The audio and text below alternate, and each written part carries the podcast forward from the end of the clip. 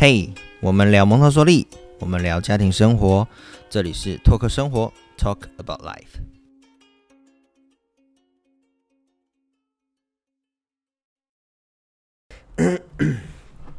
好，欢迎大家来到托克生活，我是 Michael。我们今天呢，一样请到 Tony 爸爸来跟大家做分享。那我们今天想要讨论的议题是吃饭。对，我是 Tony 爸爸，大家好。我哎觉得吃饭这件事情跟睡觉这两件事情，大概是所有爸爸妈妈都会遇到，所有父母的痛，对，所有真的心中最痛其实就是。吃饭、睡觉跟常规啦。这我觉得真的就是，呃，所有家长不管是来参加我们说明会，或者是碰到我们身边的朋友，都一定会问我说：“哎、我这样做可不可以？就是还是不吃饭怎么办？然后孩子呃不睡觉，睡前一定要跑来跑去怎么办？”就是这些问题真的就是那叫做什么？那叫做月经性问题，对不对？对，对对，因为尤其是尤其是吃饭这一题，像我家的两只的状况就很极端。嗯，我家大宝，我以成长曲线来看，我家大宝就是头好壮壮的那种孩子，他就是成长曲线就前百分之五的孩子。嗯，然后吃饭呢，他只有不专心，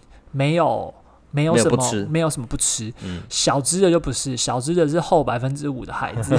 那后百分之五，他的吃的毛病就很多了，就是诶，他可能觉得吃到他认为自己可以了就不吃了，就不吃了，有而且。对，而且重点是他两岁还在喝奶，所以嗯说他在喝奶的状况下，你就会有的时候他自己可能想去玩或者什么，他就是仗着说我还有奶可以喝。嗯，对，那他又又反正我饿不到，怎么对对对对，所以这件事情上就会变成我们在在整个吃饭的过程中，会是特别的特别艰辛呐、特别艰辛，懂懂懂，这个我这个其实应该是说，呃，小孩每一个每一个小孩个性都不一样了。那每一个爸妈碰到孩子不吃饭或是太爱吃饭，都会是问题。然后或者是说挑食不挑食这些东西，一定大家都会碰到。那呃，我我觉得啦，就是就。就吃不吃饭这件事情来说，刚刚 Tony 提到了一些东西，第一个是，如果小孩他真的还在喝奶，他的这个年纪也还需要奶的营养的话，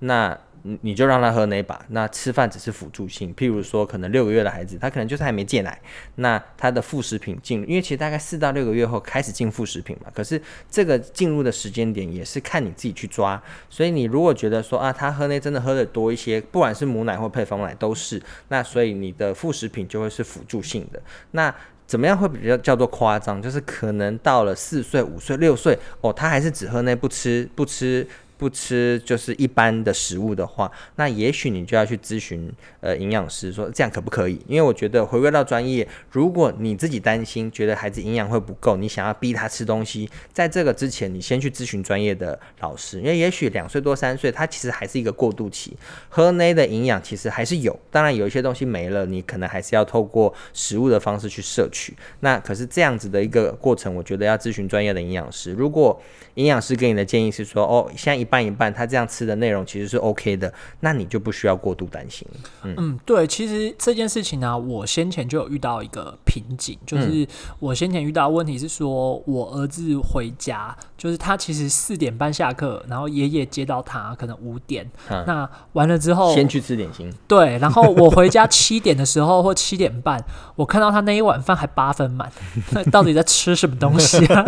然后你就看他在满场飞奔，嗯，然后大的跑，小的也跑，嗯，然后就很常见，这对是超常见的。对，那之后回来这一年之后，我自己的感觉就是，呃，他可能是下课就是固定会凹爷爷带他去吃点心，就老人家最经不起熬，很好欺负。而且爷爷奶奶很喜欢带孙子去买小东西啦，对、嗯对，就是可能今天一个鸡蛋糕，或者去 Seven 买个小东西，那无伤大雅嘛。对，嗯可是他吃完之后，他就变正餐就不吃了。嗯，对，那我自己的经验是我观察到这件事情，那我观察到这件事情之后，我就要求，就跟我老婆讨论，然后也要求说，呃，因为我老婆手艺不错，嗯所以我就就变成他每天晚上。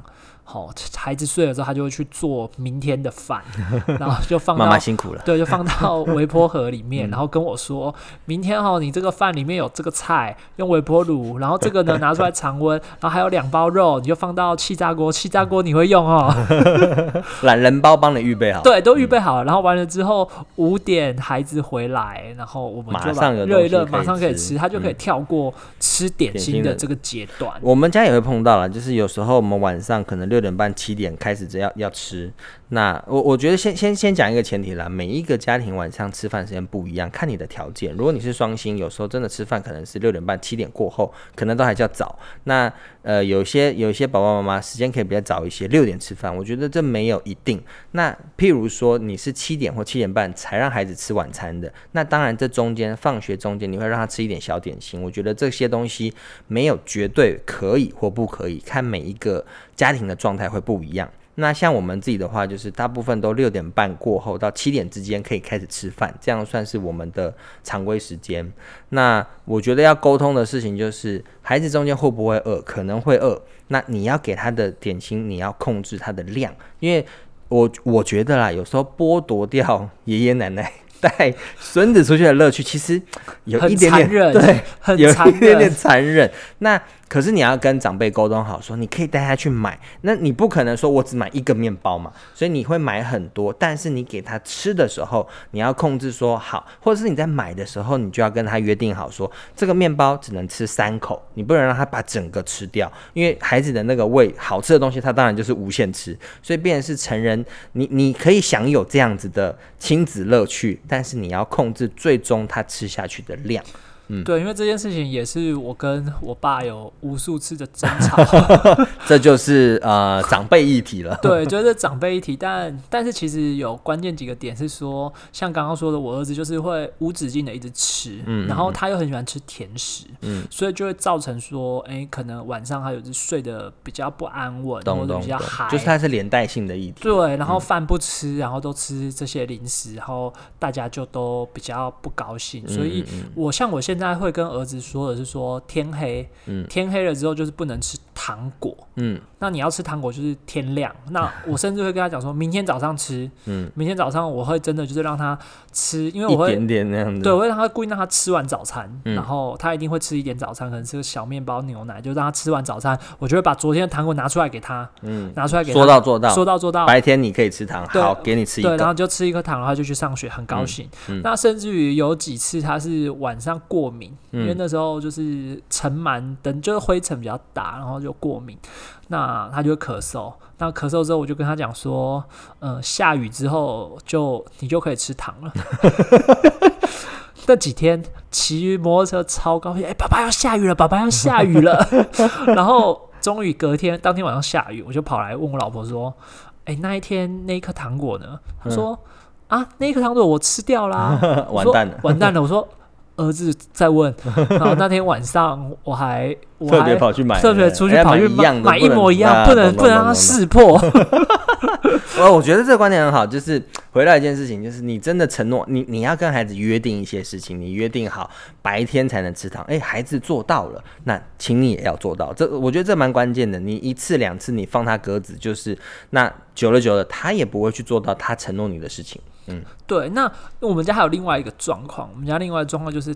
大的小的是一起的，嗯那也就是说，大的不吃，小的就也乱跑。也不吃，那或者大的跑，小的也跑。对，然后有的时候大的就会说，可是大的有一点好处是说，他会至少吃到一个量，他会嗯觉得他可以了。嗯那他觉得他可以的时候，才会开始喵喵舌。嗯嗯嗯，对，那在这个时候，我们自己的我们自己的做法就是想办法先控制住大的。嗯，那我们家小的还好，是说小的很 gay 搞，就是怎么说？我的小我们家小的很 gay 搞，我们家大的呢就是呃比较比较骄纵，短孙 短孙比较骄纵，就是说、我说骄纵不是那种坏，他就是喂要人家喂，哦就撒娇喂，他明明可以自己吃，可是他就要人家撒娇喂。嗯小的不是，小的就是哥哥拿汤匙他也要拿。哦哥哥一盘他也要一盘，嗯。不要喂我，还把你手推开。可他明他明明就不可以，然后他就会吃的全身都是。在吃饭这件事情，我觉得我自己到目前，我自己还是有的时候会觉得我要检讨我自己，因为我有我有一点洁癖，嗯。所以我我看忍受不了。我忍受不了，我看那个饭掉到地上，我就那你不要看了、我不行，或者看他吃的全身都是我不行。好，我我我举个例哦，就是我们自己大概是让孩子从他开始吃副食品开始，就是让他抓食物自己吃。这样做的好处是孩子的自主性，你你把孩子的自主性、独立性还给他。坏处就是刚刚 Tony 说的，如果你是有洁癖的爸爸妈妈的话，你会非常非常的难忍受。那还好啦，我自己是就算了，就是反正吃完清干净就好。那还有一个很极端的例子，就是我记得那时候是我我不知道前面有没有分享过，但就是我我们带着孩子出去吃饭，那你就会发现说，我们小孩那时候也才一岁多，可是他就是可以用汤匙、用叉子自己吃饭。旁边有一个大概看起来两岁多的孩子，他就是坐在娃娃椅上，然后妈妈一口一口喂。那我我觉得，嗯，我们这边我一直想让大家了解，就是没有所谓的好坏，或者是或者是极端，或是怎么样。我觉得任何方式都可以，只是说你会去看说这样子孩子他可能失去了什么啊？譬如说他明明他就可以有这样子手眼协调的呃培培养的过程，他在建构他这样自主的能力，但你把他剥夺了，那孩子对你的依赖性当然会更高。那后续。孩子可能他在要进园所之前的那个分离焦虑可能就会很多，所以这些东西我觉得是一环扣一环的，就是你有没有把自主性、独立性的东西还给孩子，然后让他去从吃饭开始去建构他自己独立自主的这个呃可能性。嗯，这件事情我也要分享我们家的一个 case，就是呃，因为大儿子就是相对喜比较喜欢人家服侍，所以说他到很大，他几乎到了。中班上学期就是四岁的前期，三到四岁的那交叉点的时候，他都还在捡食物吃，就是用用手用剪刀剪，就帮他用儿童剪刀剪。所以我老婆那个时候就很嗯，一方面担心，第二方面也是生气、愤怒、无奈，就会跟我说，儿子都没有在练习用他的牙齿。那呃，也就是说，他那时候就是鸡腿。就可能同龄的孩子已经会啃，拿起来啃，然后我儿子就是不会，或者说他就不要，就直接说我不要吃。嗯嗯。那一直到这现在，经过这一年的调整，他会开始很高兴的跟你说鸡腿，然后你会开始教他说怎么拿，嗯然后怎么吃汉堡。对，因为我觉得那些其实是应该是在孩子更早一点去控制。其实就像说你刚刚分享的，就是。因为小时候孩子是跟着爷爷奶奶或者跟我妈妈，那跟着长辈，其实长辈的照顾就叫做无微不至，通常啦，真的。所以捡食物啦，或者是什么东西是一口一口喂，这些东西，因为对。呃，长辈来说很享受，真的，你你看着这么小的小孩，对你的依赖感比自己的儿子绝对可爱多了。所以，就我我爸很常跟我讲，你不用回来，那你把孙子送回来就好。就是这些东西很很正常，所以他们对孙子的那照顾，你自己会觉得说，哇，跟两个人一样，你对我跟对我小孩差太多了。所以我觉得这些东西无可厚非。当你是隔代教养，有时候长辈对孙子的疼爱，这些东西会表现在这个上面。所以就像刚刚托尼说的，可能会有一些些骄纵，或者是。他的一些自主能力就，呃，就会不见了。可是这些东西，我觉得随着年纪啦，孩子慢慢慢慢，他同才之间，人家都可以，他也会去慢慢看，说，哎，好像他自己也要试着这样做。譬如说，我我们家小鬼很酷，我们家二宝，他在学校的时候，哇，他汤匙拿的超好的，叉子拿的超好的。可是呢，当他回到家晚餐的时候，哎，他要么就是想要请你喂，要么他就是回归本性，他都用手抓。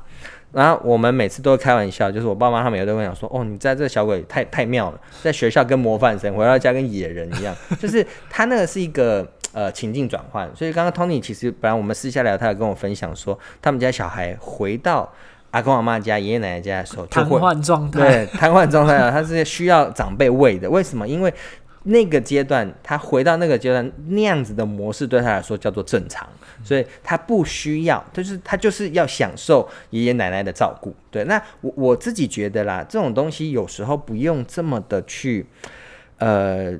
阻止啦，因为我觉得就像刚刚我们有提到过，就是那那叫做天伦乐好了，长辈在享受，孩子也在享受嘛，那你也乐乐轻松，那反正不是我要逼小孩吃饭嘛，所以那这个东西它也不是常态，因为大部分时间它是跟你们自己，所以我觉得偶尔让长辈这样去喂一下，让小孩爽一下，我觉得 OK 啦，不不可。但我我相信有一些爸妈会觉得啊，不行，要跟长辈要沟通，要干嘛？那那就又是长辈议题了。所以，我我自己觉得有时候会有一些些弹性，就是任何做法，其实你要去看孩子他有没有那样的能力，他是不是预备好。那有时候只是想要撒娇一下，fine，你就让他跟长辈有那样子的时间，不不可。对我，我还有我们家两个小孩，还有一个怪癖，尤其是大的，因为小的就学大的。我们家大的是一个极度菜色外貌主义的孩子，也就是说，他的问题是什么？就是呃，例如说，像我刚开始在家带他的时候，我可能会。做一些比较简单的料理，水煮青菜，看起来就卖相超差的。健康，健康就是清水煮青菜，不吃，太丑了，太丑了。然后再来是，那你摆盘一下，就一样，色泽不佳，就不佳，就是那一坨东西在那边它就不行。然后再来是，呃，煮水饺，你就是水饺爆开，破掉，破掉。不吃，技术太烂了。技术太烂，不吃。那后来我发现他是去那种日式餐饮的牛洞店，或者去连锁店的时候，他我发现他都吃的特好。那我就开始观察，我就观察为什么吃的特好。哦，原来他喜欢那个摆盘，他喜欢东西是很 organized 的状态。对对对，就是一碗白饭，然后旁边有一小碟肉，然后再来是有一小块的。呃，鲑鱼或者是鲭鱼，然后再来是有个青菜，然后有个饮料，一一碟一碟分好这样。对，所以现在在家里的时候，呃，我还拿我一开始是拿分隔盘给他，他跟我说这小碗我要在用。好，所以我接下来就拿大人的盘子，因为我们家会有那种呃不锈钢的铁盘，然后就拿那种盛菜的铁盘啊。可以进烤箱那种铁盘就放好摆好之后，再抓一撮。所以我儿子跟我吃饭都会抓一撮零食，就一个小撮，他的拳头大小。然后我老婆每次看到都说这个是什么吃法？开胃菜。我就跟他讲说，对，这是 就说，然后我老婆我儿子就就会很理所当然说，对啊，这个也是这样子吃啊。所以他就会抓一小撮的洋芋片，或者加一小撮的什么小东西，就会有一个小零食。那他就会这样子，他就会吃的特好。那现在我。儿子进步到说这些他卖相差的时候，他就会主动跟我说：“爸爸，我要吃海苔包饭。” 所以，我们家每次去卖场都会去买那种大海苔。大海苔，我们就买那种一小盒，就是它是一小盒装的，然后一小盒，然后就把它包饭，然后就把有点有点他很委屈的含着泪把 爸爸弄得不好吃、卖相不好看的东西，对。他可以接受的。对对对对对对对，其实还是在成长啊，嗯，还是在成长，就是。就是我我觉得啦，有些孩子真的有一些坚持，就是你也不用去跟孩子去拗一些脾气。像刚刚 Tony 说的，他小孩就是当他食物是一格一格分装好的时候，对他来说就是舒服的，他可以吃很多的。那那就是孩子的个性。像我们家自己大宝也是，就是他不要他在吃白饭的时候，你给他拌鱼进去，你就给他拌蒸蛋进去，都都不要，肉也不要放进去。所以我们后来就会问他说。哎，你吃完了吗？我说奶金，你吃完白饭了吗？要不要帮你放肉进去了？就是你会去尊重他。我觉得你不要认为说孩子就是孩子，我要你吃什么的时候你就吃什么。其实我觉得那是一个互相尊重，你把他当做是一个成人在对待，你会先询问他要不要这样做，你再给他做。所以呃。那你你的目的是什么？你希望让孩子可以多吃一些，或者说吃的正常健康一些。那所以你们会去找到一个适合孩子的方式。诶，说到拌肉这件事情，我也想到我儿子刚开始，大儿子刚开始在吃的时候，也经过一番抗争。嗯，因为我的确就是给搞 拌好的拌好，然后后来他就是好几次，他就直接跟我抗争，就是那一餐饭一来是吃很久，二来是吃的大家都不愉快。对对对。对，那完了之后，呃，有一次我要。拌的时候，他就手就伸出来要拨我的手，我就说你干嘛？因为我下意识就是，就你又要抗争了。然后我说你干嘛？然后就是有一点比较大声，他他就突然冷静跟我说不要拌开。哎，我们家儿子以前常跟我讲，但是我我觉得也很奇妙啊。譬如说我们会买那个味道香松，嗯嗯，味道香松哎就可以拌开，奇怪啊，肉不行，菜不行，就是。就是我我真的觉得就是一样，孩子他有他的个性跟坚持，像我们大宝很坚持这样，二宝就不会，二宝什么东西会在一起哦，他吃超爽。所以我觉得孩子的一些内在秩序感、内在秩序性，他的一些坚持，有时候成人你就是理解他，然后去用他可以接受的方式去去。呃，跟他互动，那他就会吃的很多。真的，我们家味道相生的状况是相反，就是他不喜欢半开，但是他的原因是因为我自己的观察是，他喜欢吃咸一点的饭，然后然后他就可以再要一口，然后就跟你一直倒，先吃完，对不对？对，很贼。所以我现在的应对方式就是先把他的饭挖一个洞，然后把味道香松倒进去，然后然后盖起来，然后说：“哎、我没拌，我没拌，你看，你看。”然后就是一个他能够接受的点。嗯嗯嗯，对，呃，我们家小鬼也会，他一开始也会要求说，为了香松不要拌开。那那可是我我我也知道说啊，他就是想要吃单吃味道香松啦，所以我就会跟他讲说，不行，那一定要拌开。那说真的，这种好吃的东西都可以接受啦。对，对我还有觉得这些吃饭的怪癖之外，还有一件事情是我们家我目前还在努力当中的，嗯就是餐桌的常规。嗯嗯嗯，因为我大儿子是比较比较好动的孩子，所以说他有的时候他会比较难吃，吃完饭之后他会坐不住。那可是有的时候他可能还剩一点点，然后最后的那几口就会很痛苦，很痛苦，要熬很久。要熬熬很久，然后他就会各种的逃来逃去啊，钻来钻去啊，然后这个那个的。尤其是我大儿子，有的时候他在这个过程中，他就会转移他自己的注意力，开始大手大脚的手挥来挥去，就很容易挥到像旁边的菜然后把什么盘子弄倒啦，杯子弄破啦，悲剧，对悲剧，然后那个时候就是全家人都不愉快对爆炸，就是直接抓起小手来打 打，用力打两下，跟他讲说不可以，不可以。然后，嗯。这个常规其实，在目前我们都还有持续在努力当中。只嗯。是大儿子好一点的地方是，他现在碰到他都会直接跟你说：“我不是故意的。”我说：“我知道。”因为他会感觉到我要变，我要我要生气，要转换了。对对，然后我说我知道，可是是不是有讲过？但嗯我都还是会跟他讲，跟他讲说下一次，或者他在挥手的时候，我就把他手抓过来，讲说你再挥一次，我一定给你翻脸。威胁。对，好，我我我这样分享好了，其实就是餐桌礼仪与常规这件事情，有一些点可以看，就是第一个，孩子他吃饱了不想吃，是不是叫做可以接受的吃饱不想吃？因为有时候那个我们都常会讲嘛，那个饱叫做妈妈觉得饱，跟孩子觉得饱是不一样的。你会希望孩子吃到一定的基本的分量，然后你会觉得孩子永远吃不够，你想让他多吃一些。所以我我我自己觉得，先回到这个前提，就是孩子到底吃多少叫做足够。那你会去抓嘛？就是他就是一个不爱吃那么多的孩子，那你为什么一定要逼到他吃完？可能是，因为，弟弟可能很爱吃，哥哥不爱吃，好了，你就一定要他跟弟弟吃一样。那说真的，呃，你你也是自己很累而已。所以我觉得像我们家就是两个极端，我们家大宝就是真的不太爱吃，他就是吃刚刚好就好。那弟弟呢，就是我疯狂吃，所以我们两个的处理方式是不一样的。弟弟是要限量，那哥哥呢就也是限量，但是他限量是一定要吃到多少。所以这些东西我觉得是看你怎么去拿捏。那有时候真的是你给太多了，他真的吃不下，那你要跟他最后那边凹那个两三口要干嘛？那，我觉得那有时候是一个自找罪受了。那那那样子的爆炸场面，其实你可以避免的。那当然，我觉得有时候是约定好要做到，就是你会你跟他吃饭这么多次了，你会知道说孩子大概吃到哪些量是足够的。那当他不足够的时候，或者说他就是不吃的时候，你会去回推原因，是不是哦？前面点心又吃太多，还是说今天煮的东西不美观嘛？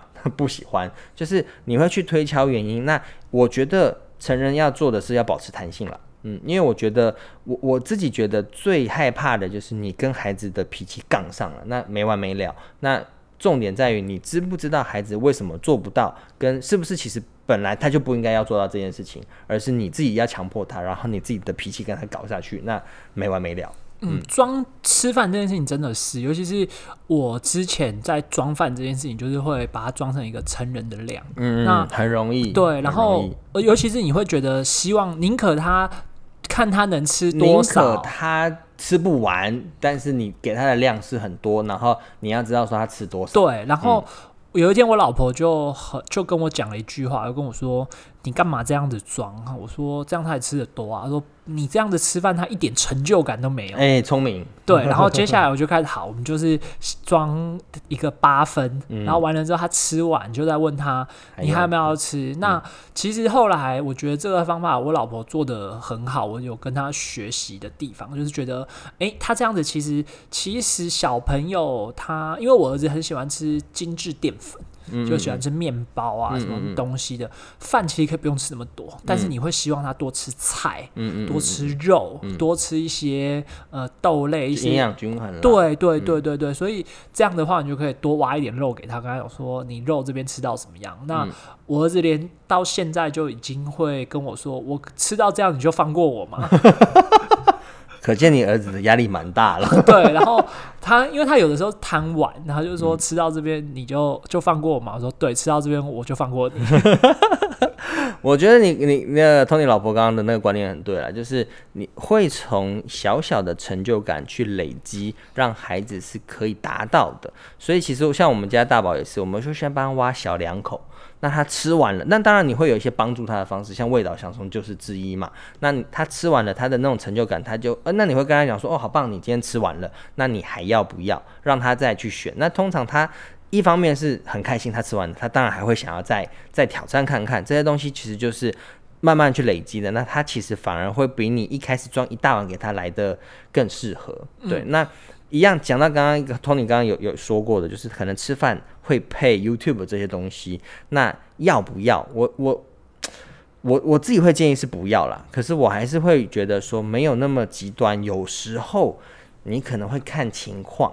他真的太失控了，就看一个 YouTube，他安静下来。那你那天你真的想要休息，Fine，你就给他看一下吧。但但我我们自己啦，我们自己大部分有时候是我们刚刚好，我们自己想要听新闻，那我们就会看。可是你真的会发现说，孩子会被分心，就是不管放的东西是什么，是新闻也好，哦，孩子看的也会很爽。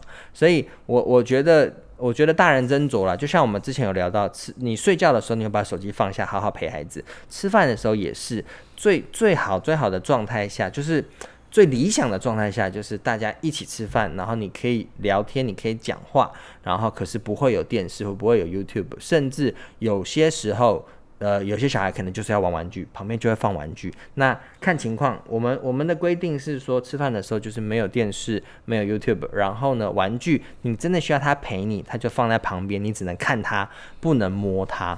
对，就是我觉得这些规则是你跟孩子确定好，他一样，他在吃饭的时候，他没有很多外物的分心的时候，他也能够比较能专注在他眼前的那碗饭。嗯，我们家是。我们家是因为一来是准备的时候，我们就我就会放电视给他看，然后这个，然后还有就是我们家的确吃饭的情间，我们分成在家里跟户外。嗯，在家里的话，我们的确是会放 YouTube 到大电视给他看，不会让他单纯看手机。嗯，那玩具这件事情，我也是跟儿子说过好多次，而且我会讲的比较有道理，我会跟他讲说，你现在摸摸看你手是不是油油的？嗯，那你如果你去摸到那些玩具，那些玩具是不是会被谁搬走？蟑螂、蚂蚁搬走？你要吗？嗯，都是蟑螂买就会来找你。对，然后我们也常用对，用这招，小朋友其实会 会看到。那吃饭的时候，其实像我自己吃，我就会一直观察他们嘴巴的饭量。嗯，我当我发现他只是放下去，嘴巴停住了，那我就会把 YouTube 或者是把 Netflix 停下来，暂停，暂停，然后他就会。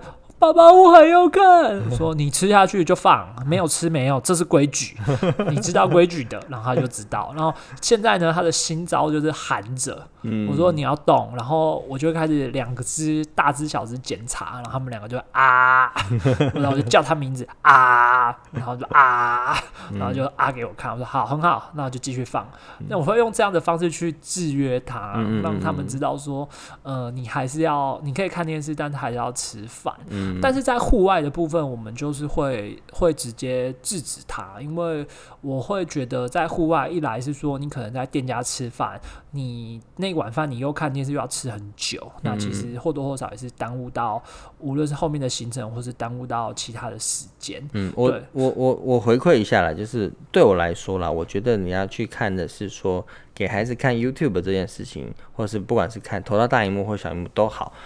会不会影响他吃饭？那如果是肯定的，那我就会建议要慢慢调整掉。对，因为我觉得这这有个道理叫做由奢入俭难，就是他从一个高配变成减配 哦很难，但你一旦到高配这一步之后，你要退回来哦超难。对，但我我会觉得第一个从一些。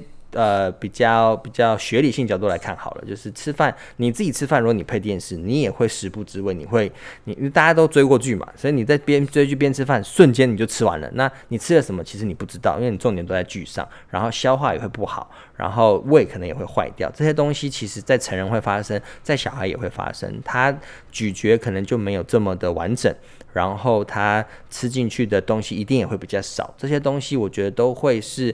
跟你们跟成人，或是跟我们家长想要预期的结果是反向的，所以如果说你们还没有让呃小朋友吃饭配 YouTube 的话，恭喜你，呃这一步千万不要踏出去，这一旦踏出去就真的很难了。但如果已经变成是一个常态了，一样我们就是慢慢慢慢看怎么去调整，也许一样就是先从呃先跟他约定好嘛，一三五有，二四六没有。那或者是说想不同的方式，可是我我觉得啦，这个东西呃，如果可以的话，慢慢调整掉，对他整个吃饭的呃进度也好，时间也好，正常化也好，都会都会更更适合一些。我有另外一个问题想问，就是 Michael，你们家小朋友会挑食吗？或者你自己本人挑食吗？会。我们我们在小朋友面前呢，不能不能挑食，你要装作自己不挑食。譬如说，我老婆很不喜欢吃红萝卜，诶，然后我就会故意在小朋友面前说：“ 诶，妈妈最爱吃红萝卜了。”然后丢红萝卜给我妈，给给我老婆吃，那那只能吃掉嘛。那一样就是小孩面前我们会这样去做，可是就会尽量让孩子知道说，呃，营养要均衡。那我们的做法就是，像我们家大宝，他很多东西都很挑，譬如说他不喜欢吃呃美奶滋，有美奶滋的东西他都不要，然后或者是说。他的个性就是任何新的东西，他要去尝试的时候，他都会下意识的先拒绝。我觉得这些是个性，就是任何好吃的东西、不好吃的东西，只要是他没尝试过的，他第一口下去的时候，他绝对会是皱着眉头，然后就呃。但是，然后好吃的话呢，他马上跟你讲说，嗯，我们就问他说你还要不要？然后他会想一下说，好，我还要再三口。然后我们就说，那不是不好吃吗？他说，嗯，也不错啦。然后就是。每一个孩子个性不一样，那像我们家二宝就是任何东西他进去他就会先尝试，然后他通常都会蛮喜欢的，所以我觉得看孩子的个性。那我们家大宝他挑食的状态下，我们跟他的约定就是任何东西他都要尝一口，对，那。那那一口的分量，当然就是我们会去拿捏。那我觉得其实就是我们的重点在于什么？我们的重点在于均衡营养。我们会希望他吃到的东西是多元的，而不是某一个东西吃太多，或是某个东西都不吃。所以，那可是挑食这件事情，我觉得你成人也会挑食，你就是去接受他的这样的一个特质，然后呢，你给他适量。他真的可以承受的一个范围好了，可是也是你可以接受的一个范围，你们会去讨论出来。所以目前我们家大宝就是任何东西，就算他尝试过了，譬如说他他也很不喜欢吃金针菇。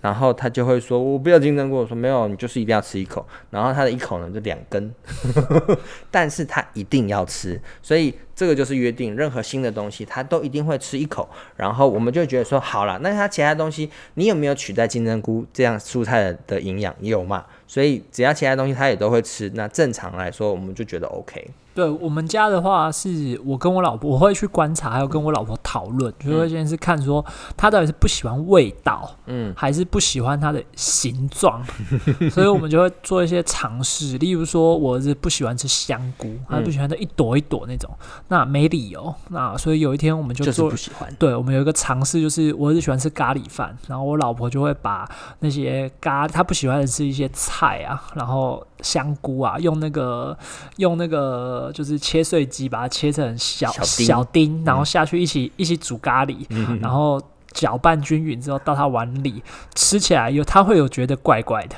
然后问说这是什么？啊，这个肉吃下去，然后就也不疑有他，因为咖喱是他喜欢的嘛，就吃下去。然后汤品也是，汤品也是，就是换一个样貌，试着换一个样貌给他，然后就。接受度会高出许多，所以可也可以给其他爸爸妈妈做一些参考。啦对，就是可能去观察一下，到底是不喜欢味道，还是不喜欢长相。嗯嗯嗯，对，那不喜欢长相的话比较简单，那就换个心态就好了。对不喜欢味道的话，可能就是妈妈或者爸爸，可能就是在调味上面要下点功夫。嗯不喜欢味道有一点麻烦，像我们家小鬼很精哦，你换任何形式，他都吃得出来那个是什么。对，所以咖喱这招其实我们也有尝试过了，然后我们后来发现说没用，他小孩很厉害啊，他会用舌头把那个东西挑出来。嗯，就算你切的再碎也好，我们因为杏鲍菇我们家小孩也不爱，然后我们把它切片、切丁都好，它都会都会吐出来。那这边我觉得这个小 paper，我觉得大家可以自己去斟酌了，因为像 Tony 或我们自己有时候可能会用呃。没有告诉小孩实话这件事情带过，那这个这个我觉得我们也可以称作叫做善意的谎言或白色的谎言嘛。那可是有些家长会觉得啊不适合，我觉得这就是看你跟孩子之间的互动。我有时候觉得无伤大雅，那当然有时候你会觉得说啊可以跟孩子沟通多一些没关系，那你也可以选择用你自己觉得适合的方式。对，然后我还会跟他讲说，你这要吃有营养的东西，甚至于他有一次自以为聪明的问我说，为什么要吃这些？我就跟他讲说，因为饭饭它就是会给你能量，然后你要吃肉，吃肉才会长肉，然后吃菜对，吃菜你才才会塞塞，才会顺畅，啊就就会跟他讲，然后他就会说我要吃这个。我们家二宝，我们家二宝每次在打，因为他他什么都爱吃，可是青菜有时候可能卖相不佳好，或是口味就是比较平淡一些。他青菜他比较不爱吃。那呃，譬如说有时候他大便的时候会硬会盯住嘛，然后我们就会跟他说：“你看你要吃菜菜，这样大便的时候屁股才不会痛。”因为他有时候。在卡在洞口的时候，他就会说痛痛，然后我们就会说让他吃菜菜。然后后来每次他卡洞口的时候，他就说露露有吃菜菜不会痛痛。我就说有好，你有吃菜菜，就是我觉得这些东西就是童言童语。那你怎么跟孩子去沟通，让孩子更能愿意去尝试一些食物啦？嗯嗯。好，那我我觉得啦，吃饭这个议题，或是睡觉这些议题，一定是每个父母们都会碰到的。那大家都会有不同的故事跟不同的应对方式，所以我觉得原则，呃，提供一些原则给大家，就是可能呃尽量去沟通，然后去理解孩子说他为什么可能不吃，或为什么不睡，或是为什么不喜欢某些食物，这些东西其实是有理。呃，或者是有方式去找到原因的，找到原因之后，我觉得大家就可以用自己的方式去跟孩子做沟通。那我觉得还有观察、欸，嗯有的时候你可能面对零到两岁或两到三岁，他有理说不清的时候，其实有的时候观察他的行为，可能可以找出一些端倪。没错，就是你理解孩子的发展，那你观察之后，你会看到一些现象，这些现象你会回推说可能是什么原因造成的，那你才会去采取一些比较适当的方式。嗯，那也希望大家在育儿的路上，在陪孩子吃饭、陪孩子睡觉的路上一路顺利，然后不要这么的 suffer。好，对对对，这这祝福大家，爸爸妈妈好 辛苦。啊对，然后我们今天就是爸爸的闲聊，然后呃，如果有任何疑问或任何故事想跟我们分享的，可以搜寻拓客生活。那我们今天到这边，拜拜，拜拜。